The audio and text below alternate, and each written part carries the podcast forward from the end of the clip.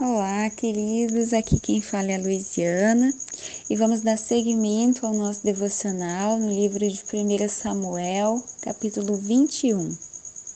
O contexto aqui, Davi ele está fugindo do rei Saul e vai até uma cidade chamada Nob ao encontro do sacerdote Aimeleque. Davi chega até o sacerdote Aimeleque, sozinho, sem armas, e diz ao, ao sacerdote que está em campanha. O sacerdote logo desconfia daquela situação e questiona Davi por que, que ele está sozinho. Mas Davi, no seu poder de persuasão, diz que está em missão e que foi instruído pelo rei a não dar nenhuma instrução. Pede então ao sacerdote algo para comer e alimentar os seus soldados. E eu queria destacar o verso 4, que o sacerdote ele diz a Davi que não tem pão comum, somente pão consagrado. Que se os soldados não tiverem tido relações com mulheres recentemente, poderão comê-lo. Queridos, aqui nós vemos duas coisas muito importantes. A primeira delas é que o sacerdote Aimeleque, sendo bisneto do profeta Eli, ele sabia muito bem que o pecado ele gerava consequência e que a consequência do pecado era a morte.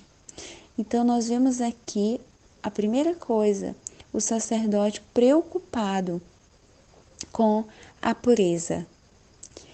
Porém, ele coloca antes das regras e dos regimentos a lei do amor, olhando para Davi e para os seus soldados, olhando para as suas necessidades e oferecendo-lhes algo que não poderia ser oferecido para outra pessoa porque os pães consagrados somente os sacerdotes poderiam comer quando eram substituídos na mesa do altar.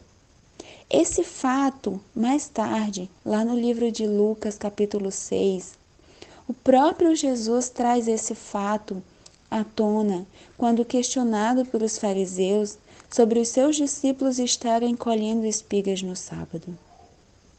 Jesus mostra que quando se trata da vida do outro, as regras e os regimentos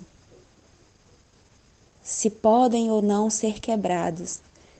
Ele traz que prevalece a lei do amor.